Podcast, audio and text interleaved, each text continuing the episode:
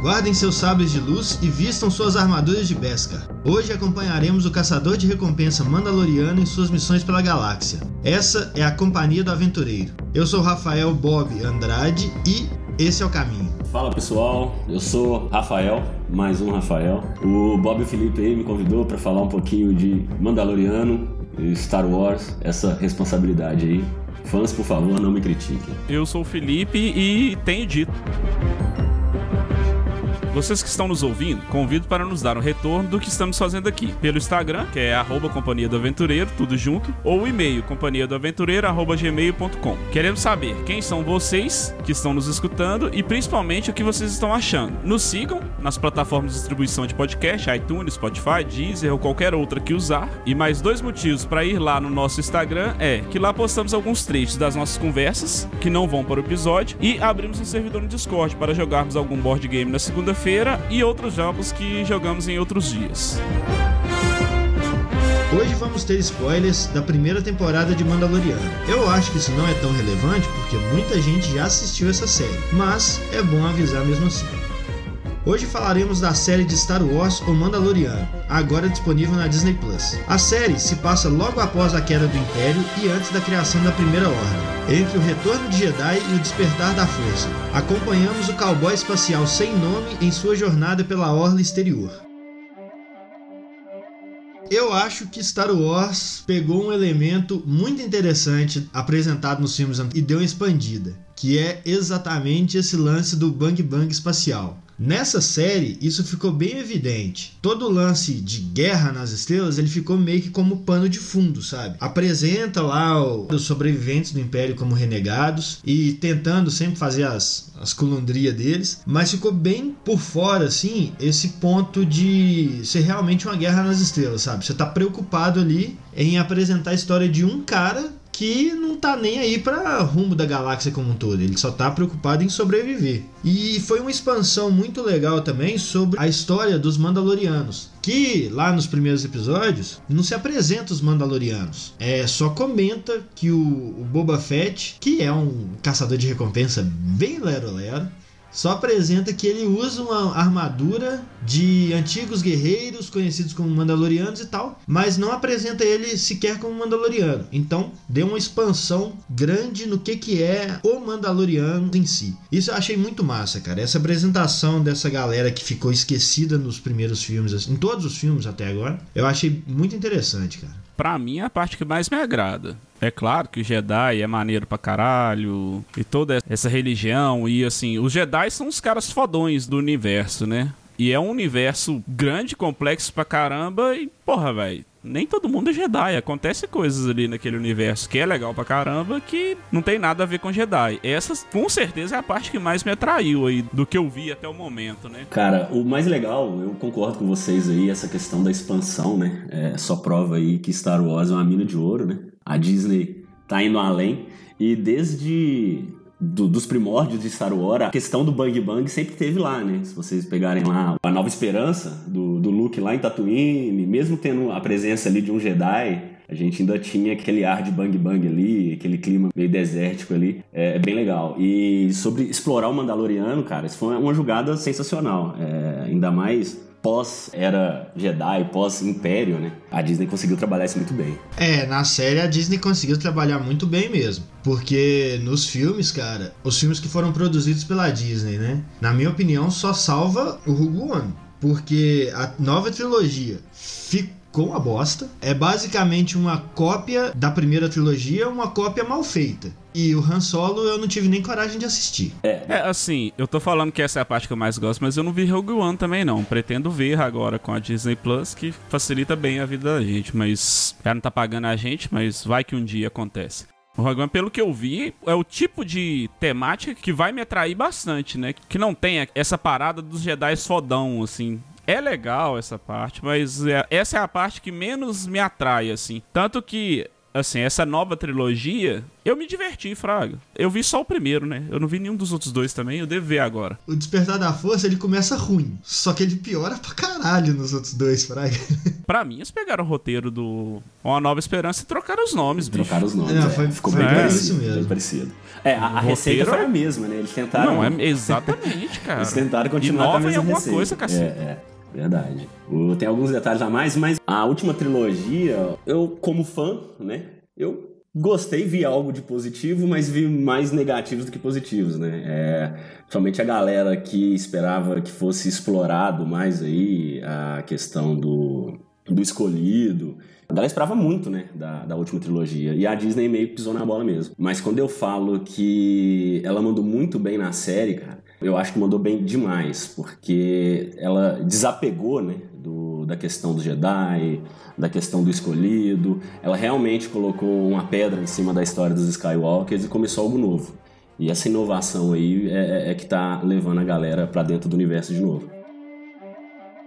Só pegando um gancho aqui no, no Felipe do que ele falou do Rogue One, eu comparei assim o Rogue One com o Mandaloriano. O Rogue One é o contrário em alguns aspectos do tema que aborda. O Mandaloriano pega a história de um cara que vive naquela galáxia muito distante há muito tempo atrás. O Rogue One ele é um filme de guerra, cara. Ele é realmente um filme de guerra nas estrelas. Foi uma guerra nas estrelas assim muito bem feita. Mostra a estrela da morte e você realmente fica com medo da estrela da morte, porque na primeira trilogia ela existe, mas você nunca tem medo de verdade daquele negócio. E acho que o único filme assim que retratou o Darth Vader como um vilão foda pra caralho. É, ele no, seu modo overpower lá, ele É, Realmente cara, aquilo é um vilão. foi um aquilo vilão. ali é um vilão. O- os dos três primeiros filmes não é, cara, não é um vilão.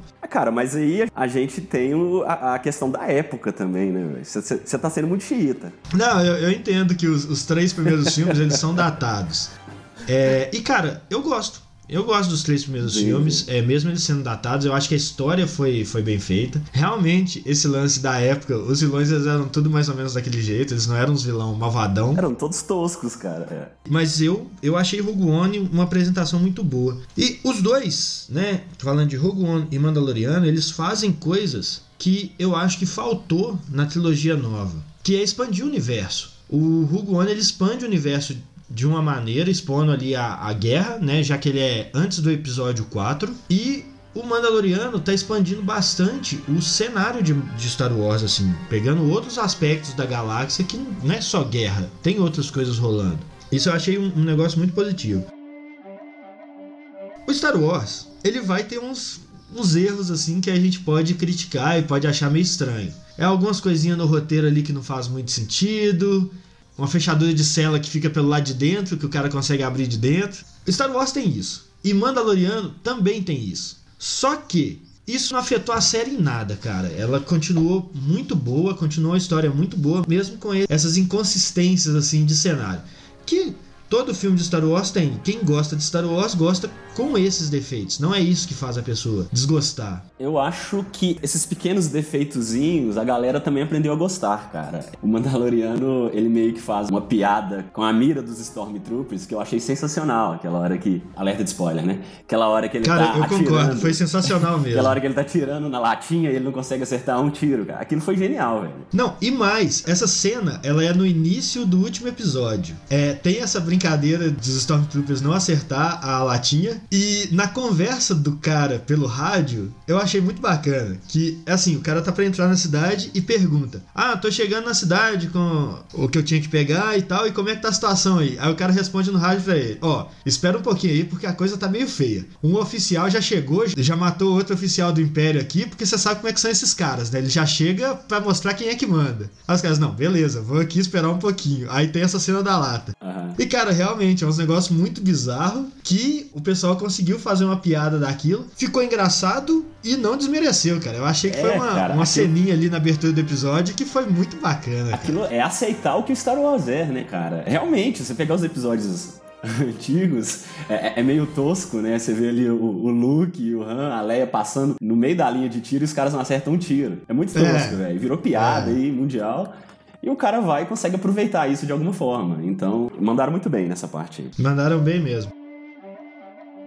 A série teve diversos diretores. O produtor foi o John Favreau e o Dave Filoni. Meu, ele, ele é o diretor também, não? Não me lembro se ele chegou a dirigir algum episódio, cara. Eu lembro que tem mais uns cinco ou seis diretores. Esse último episódio, eu lembro que foi o diretor que fez o Thor Ragnarok, que é o Taika Waititi. E o cara, ele leva o humor para dentro dos filmes dele. E levou também pra Star Wars e levou de um jeito que eu achei muito bacana, cara. Ficou um episódio muito bom, um episódio muito agitado, mas com uma pegada de humor bem bacana também, sabe? Que não tira a gente da história do filme. Eu achei muito legal. Só comentando aqui sobre o Dave Filoni, eu acho que ele é o cara que trabalha com Star Wars hoje que melhor entendeu o que, que o George Lucas queria fazer com Star Wars. Porque ele produziu as animações da Disney. A gente tem o filme, né? Ataque dos Clones. Esse eu assisti, achei bem interessante. E tem a série Rebels também. Essa eu não assisti porque são muitas temporadas, eu desanimei. Mas acho que ele conseguiu pegar a ideia original da coisa.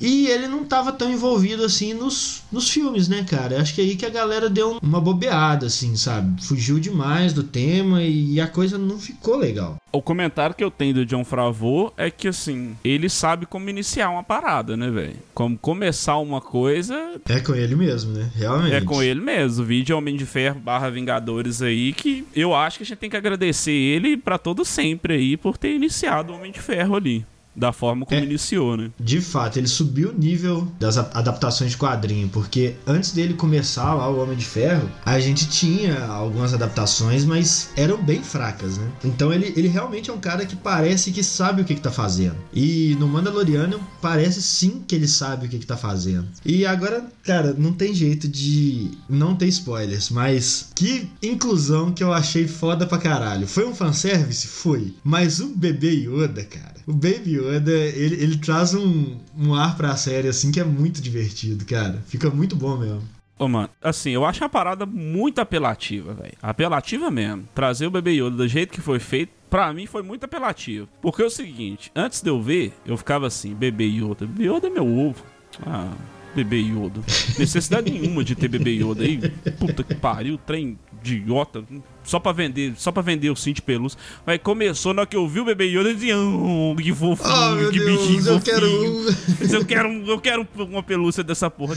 Tomar no cu, velho. Que trem foda do caralho filha da puta. Eu achei a jogada do Yoda muito foda, porque era um dos mistérios do Star Wars, né? A origem do Yoda. Vou pegar as trilogias anteriores, ninguém nunca explorou um pouco do, do Yoda. O Yoda é um personagem que sempre foi amado pelos fãs de Star Wars. Você pegando o bebê Yoda, cara, você tem ele ali como um dos personagens principais da série e que traz a galera pra dentro também, cara. Porque, não sei, se fosse só o Mandaloriano sem o bebê Yoda, eu não sei se teria tanto sucesso quanto tem com os dois. A parte ainda, né, que o Felipe acabou de comentar aí, de ser bonitinho, né, só vender é, pelúcia, foi um dos Funko Pops mais vendidos aí do, dos últimos anos, o Bebê Yoda. Então a galera abraçou mesmo. E cara, tem que ter um pouquinho de Jedi, né? É Star Wars, pô. Tem que ter um pouquinho de Jedi.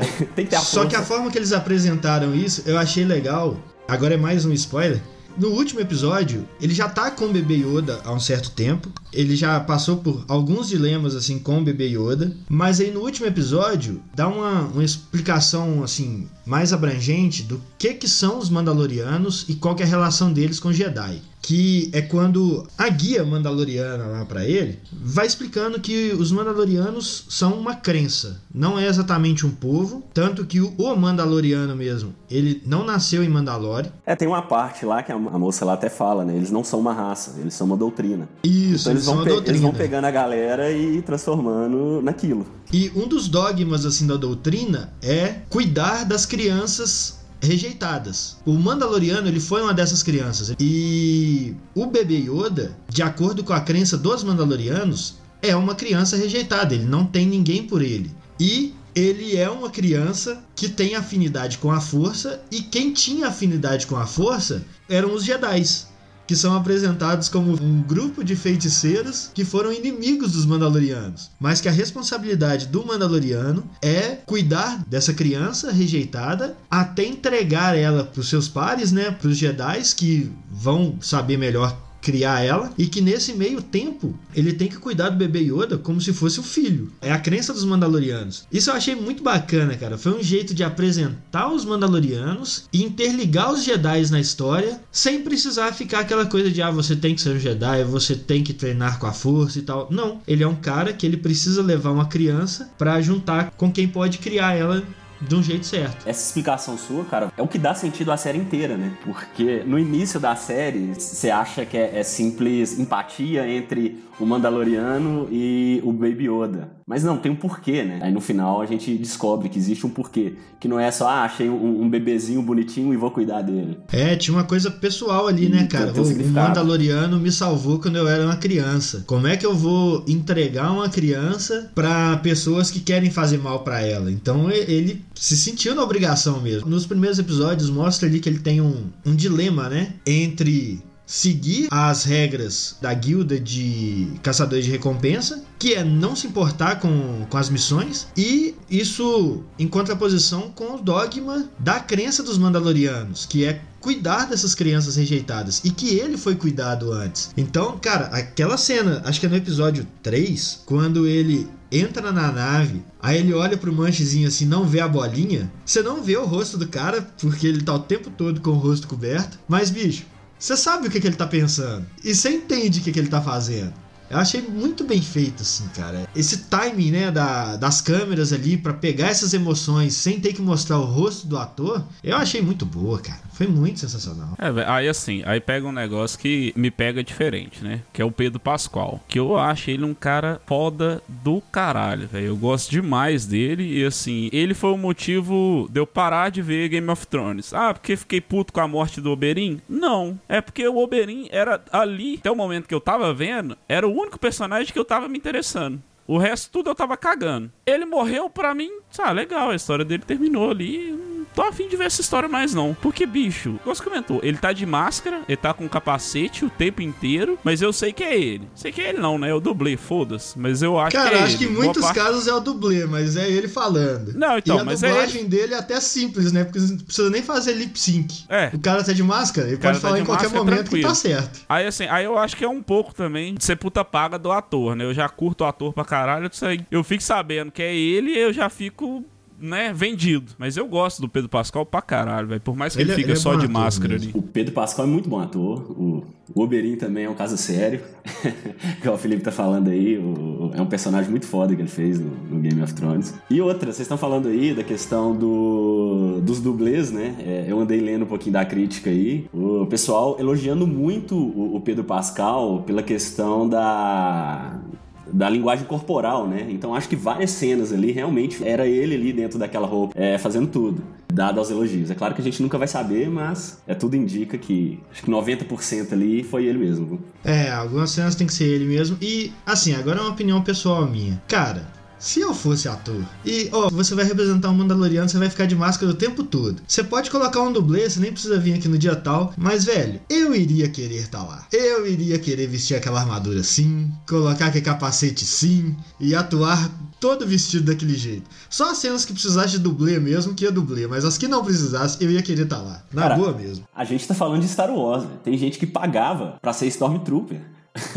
Entendeu? É, a galera que entra nesse contexto, velho, eles viram fãs e os caras fazem questão mesmo. É tipo isso. Eu não sei se vocês já ouviram essa história, assim, não sei se é verdade também. Tem uma história que o, o Daniel Craig, o que fez 007, teve um dia que tava a gravação de 007 e o Despertar da Força. Aí o Daniel Craig pediu quase pelo amor de Deus para participar da gravação de um dia. Aí eles dizem que quando a Ray tá ali tentando manipular aquele Stormtrooper para soltar ela no, no Despertar da Força, é o Daniel Craig que tá na roupa de Stormtrooper, porque ele pediu, tipo assim, pelo amor de Deus, para participar do filme. Aí vestir ele como Stormtrooper e é ele é, é, contracenando com ela ali. Cara, e é massa, né, velho? Porra, eu, eu não, acho véio. muito massa. Muito foda. Você pode criticar, odiar, não gostar por N motivos, mas não reconhecer o tamanho do universo, do conteúdo em si, eu acho que é, não dá para não reconhecer isso. Não. Ah, não dá, não dá. Star Wars é, é, é fora de série, né? Nada contra, mas eu não confio em quem não gosta de Star Wars. Pô, eu tenho uma relação com Star Wars que eu não consigo nem explicar, cara, porque é tanta coisa ruim que já foi feita com o nome de Star Wars, principalmente dos filmes principais, que deveria ser o que mais chama atenção. Então foi feita tanta coisa ruim, tanta coisa errada. Mas, velho, eu gosto mesmo assim. Eu gosto da ideia, da ideia de Star Wars, Fraga. Então é um universo que eu acho muito bacana, cara. Então a maior parte dessas coisas em Star Wars eu admito, eu gosto. Tem um monte de defeito, os filmes são muitas vezes uma porcaria. Eu tenho até uma certa vergonha de recomendar assistir os filmes de Star Wars, mas o universo de Star Wars é muito bacana, cara. Eu sou fã demais. São dois polos, né? uma relação de amor e ódio, né? Star Wars. Não, não seria ódio, mas é tipo assim, é uma decepção muito grande, sabe? De, cara, poderia ter sido uma coisa muito bacana e quem fez fez errado. Sabe? Então eu fico puto com esse negócio. Mas eu falo mais sobre a, a, captação de fãs, né? É difícil achar um cara meio termo igual você.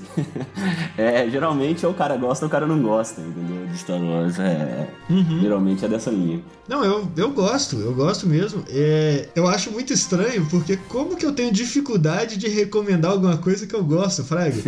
Mas por que, que você trata essa minha dificuldade? Não adianta. Se, se, se você for ver os nove filmes de Star Wars, você pode assistir hoje em dia e achar ruim. Só que tem tem todo o universo por trás ali. Você tem livros, você tem histórias em quadrinhos, você tem animações, você tem todo um background ali que honestamente o background ele é mais interessante do que foi apresentado como a mídia principal. Então a minha dificuldade de recomendar é isso, sabe? É, eu vou, vou falar pra pessoa assim: olha, é muito bom, eu gosto pra caralho, mas você vai ter que mergulhar de cabeça. Então eu, eu não faço isso, Fraga. Mas eu, pessoalmente, gosto muito. Eu gosto muito também, mas eu também não. Eu não tento convencer as pessoas de que é bom, sabe? É. Veja e tire suas conclusões. É, mais ou menos por aí mesmo. Vocês é estão com aí. Star Wars igual eu sou com o Unipince, então, pô. É, bom pra caralho. Você recomenda ver? Não, velho, não vi não. Não, não, vai fazer outra coisa da sua vida, né? Mas Mandaloriano eu acho que vale muito a pena ver, sim. Mesmo você não sendo fã, porque as coisas, os conceitos são apresentados. É, você pode não ter aquele impacto tão grande, né? De tipo, nossa!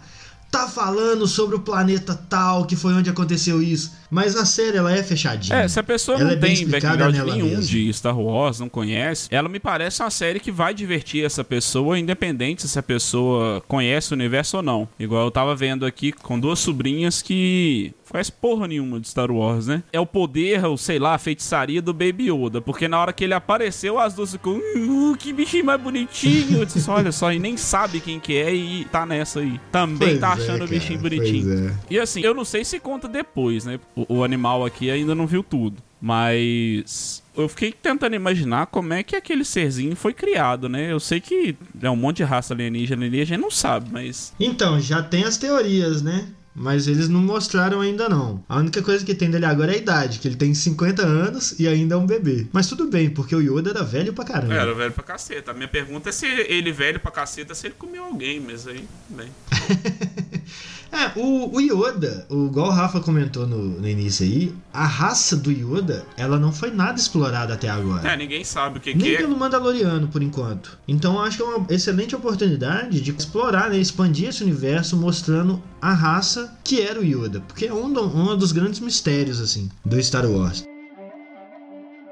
Uma pequena crítica é com relação ao nível de poder do bebê Yoda, cara. O bebê Yoda é poderoso pra cacete, velho. Então acho que se eu tiver que falar alguma coisa assim que eu acho um problema na série, é isso, esse nível de poder do bebê Yoda. Inclusive eu critiquei isso nos três Star Wars também. Mas esse nível de poder eu acho que eles já meio que cagaram. Concordo, eles cagaram. Porque a última trilogia, o nível de poder dos é Jedi absurdo. subiu incrível. Só que eu continuo criticando isso até hoje, né?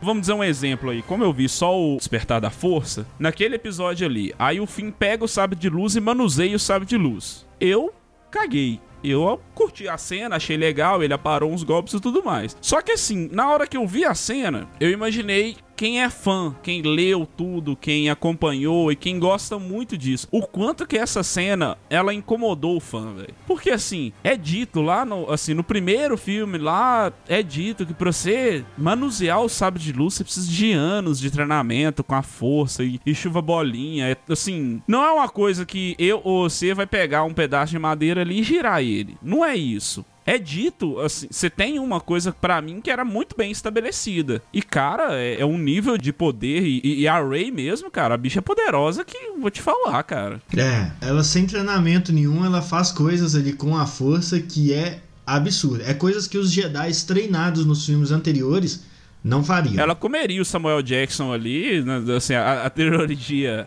nova nova velha, né? Ela é muito criticada, né? Mas. A nova velha que melhorou muito com, Com o lançamento, lançamento da dessa, nova né? a, nova, melhor, né? a melhor parte dessa nova aí foi ter melhorado essa. Quando lançou essa nova trilogia aí, o episódio 1, 2, 3 subiu de nível pra caralho. É tipo isso. é. É difícil, né? A força. Ninguém sabe o limite da força. É, Já tô entrando aqui já na religião da- do, do Star Wars, né? Ninguém sabe o limite da força. E, porra, pode ter um cara muito foda na força. Um mais foda que o outro, pode. A questão é que eu acho que a gente tinha ali como, como base, né? Ah, quem são os fodas da força? Pô, o Yoda. O Yoda, que é o velho com anos de treinamento. Aí o Yoda, quando vai levantar a X-Wing do, do Luke, ele, tipo, cara, parece que ele tá usando ali 90% do poder dele, né? Ele pega um rabinho, né? Não é um a bagulho fácil. pega, consegue levantar as coisas, rodar, jogar pra cima, fazer malabares. Nos outros filmes, se eu não tô enganado, elas seguram a nave espacial inteira com a força, um trem assim. Isso. Ou ela ou o, o, o Kylo. É, subiram muito o power level, muito mesmo. E pra mim isso é um problema. No caso específico do Mandaloriano, não foi um problema que afetou a série como um todo, assim. Tanto que, como o bebê Yoda é um bebê, então ele usa a força em situações assim, não é a hora que vai resolver, ele não resolve os problemas com a força, sabe? Mas ele faz coisas realmente muito poderosas.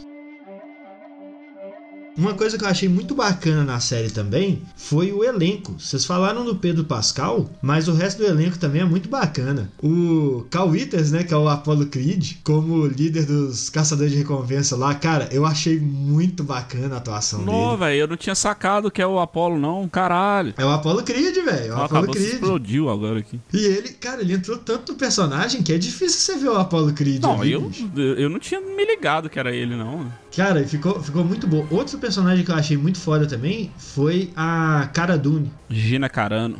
Ó, velho, como eu gosto daquela mulher, velho. Outro cara que eu gosto muito dele também, que é o Gus Frinks, que eu nunca lembro o nome dele, acho que é Luiz Despósito, alguma coisa Despósito, O Giancarlo Esposito. que ele faz o Moff Gideon, que, velho, é aterrorizante. Ele, você olha pra ele, realmente aí tá um inimigo perigoso. Muito bom, ele é muito bom mesmo, cara. É, As caras que ele faz é muito boa. Acho que esse também é um ponto muito alto da série, né? É uma série com. Uma série com pegada de cinema, né? Assim como a gente viu é, Game of Thrones, é, Mandaloriano também. É uma série muito bem feita, com, com, com um elenco muito bom, diretores muito foda.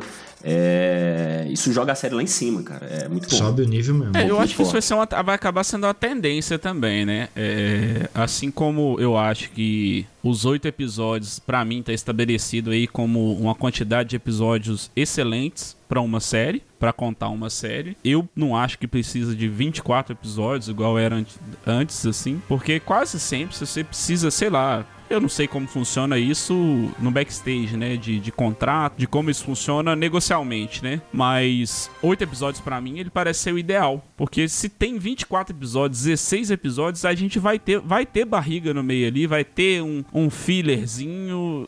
E, e assim, pra mim dá pra evitar essas coisas e contar uma história fechadinha, né? Pegar uma história, dividir ela em oito episódios e contar. Porque essa história não dá pra ser contada num filme, senão vai virar um filme gigante. Ou sei lá, vai virar uma trilogia. Não, nós vamos contar com, as- com uma série e oito episódios. Se precisar de mais, tudo bem. Mas assim, eu, eu sou um grande defensor de se atenha à história. A história é essa, é essa, então conta essa história e, e- fecha ela. Se ela for fechadinha, sei lá, vai pra outro universo, conta a história de outra, outra coisa, mas n- n- não fica estendendo a série, né? E com relação à, à série, assim, eu acho que eles acertaram muito na forma que ela tá sendo feita. Porque a gente tem muitos exemplos de hoje em dia de que a série ele é um filme gigante. É, então você tem um monte de episódio ali que você não tem resolução nenhuma. O Mandaloriano, eu acho que ele acertou nesse ponto, porque é o seguinte, existe ali uma quest grande. Essa quest ela não vai resolver em um episódio, ela vai resolver no final da série. Mas todo episódio, ele tem ali uma questzinha, uma coisa pequena, um problema pequeno a ser resolvido, fraga. Então, o cara vai resolvendo pequenos problemas, enquanto isso ele vai avançando no problema grande. Tem muita série que não tem isso mais. É só o problema grande e os personagens vão guiando aquilo ali. Então, a, a série, na verdade, é um filme de 20 horas. E é, dá uma, uma desligada, né, cara? Eu acho que essa cara de série, assim, ganhou muito. Parece que você tá assistindo uma série dos anos 80, 90, assim. Ou até mais an- antigo, né? Como se você estivesse assistindo um Esquadrão Classe A. Existe ali um panorama maior, mas cada episódio é um probleminha a ser resolvido. Eu acho que eles acertaram E muito o, nesse e o ponto. universo cara. Star Wars é um problemão, né? é um, grande, problemão, exato. Então, eles cons- realmente conseguiram fazer isso, igual você tá falando. É um probleminha, que é um problemão, que tá inserido num universo que é um grande problema. Então ele consegue mostrar tudo isso dentro da série. E como o Felipe falou, né? Com oito episódios você consegue ver tudo isso. Então, mais um grande acerto aí do pessoal. Tava lendo aqui o John, John Favreau. Ele fez também Cowboys vs Aliens, né? Não, esse eu não assisti, não. Você nunca viu? Ah, muito bom. Nunca bicho. vi. É, é, é, é com, com, com. Esqueci o Felipe falou o nome aí, do cara do 007 lá. É com o Daniel Craig. É muito bom, velho. Só que eu nunca vi assim, aí, velho. agora que eu li Fraga, velho, eu pensei, porra, Cowboys vs Aliens, o cara agora tá lançando Star Wars aí, o Mandaloriano Cowboys do espaço. Cowboys no espaço, cara. E, tipo, eu gostei bastante de Cowboys vs Aliens. Cara, esse lance de, de cowboy espacial, o a primeira cena da série. Cara, se você troca A ambientação. aquela, aquela taverna ali, faz ela de madeira, beleza, a gente no tá no Velho Oeste. É, tá no Velho Oeste. É uma cena de- clássica de Bang Bang. Mas foi a ideia, né, cara, entre a queda do Império até alguma outra ordem, no caso a primeira ordem assumir, né? Foi um, um deserto, cara. Não, não tinha ordem, era cada um por si e deixa o pau quebrar. Não tinha Jedi, não tinha Império, não tinha nada. Era o Velho Oeste mesmo. A região da galáxia onde se passa a série, eles falam lá há muito tempo, é a Orla Exterior. A Orla Exterior, ela é tipo assim, é um lugar que mesmo na época do Império, ela era meio que uma terra sem lei, fraga. Ah, existe, existe o governo, existiu o Império, agora existe a Nova República, mas eles não conseguem realmente controlar aquelas regiões, a, a região da Orla Exterior. Então, é um bang bang ali essas quebradas onde acontecem essas histórias. Tanto que o primeiro Star Wars começa com o Luke que ficou escondido em Tatooine. Esconderam ele do Império Aham. em Tatooine. Nesses episódios aí, cara, é igual eu falei, era bang bang, cara. O Luke, quando entra no bar ali com o Obi-Wan, muito bang bang aquilo, cara. Se tirasse, é igual você falou, né? Se tirasse aqueles aliens ali, colocasse pessoas comuns, humanos, né? É, era bang bang, cara. bang bang puro. É bang bang, é, é muito bacana. E o, o Mandaloriano ele tem até um laço, né, velho? Em determinados momentos ele usa o laço É, pra pegar isso, a isso. galera que ele tá caçando. Pô, Não, é, e, é nessa, e nessa pegada aí de Bang Bang, Velho Oeste, Cidade Sem Lei, aí você vê, né? Você começa a ligar as coisas. A questão do crescimento dos caçadores de recompensa. É pra tudo quanto é lado, cara. Ele tem, tem um episódio aí que ele desce no planeta, o pessoal da vila lá chama ele pra fazer um serviço pra ele. Então, né? É, ele, volta e meia Um acha serviço um... qualquer lugar que ele vai. Então, Acha é, um né, porra, não trampo, tem né, nem cara? caçador de recompensa é o que há. É, é bem legal isso aí. É, tipo, essa, essa galerinha mesmo desse planeta abandonado assim, tipo, mano, os caras não tinham a quem recorrer não, hein? Não tinha, não tinha lei no lugar, não tinha um, um governo no lugar. Eles recorreram ao, ao Mandaloriano.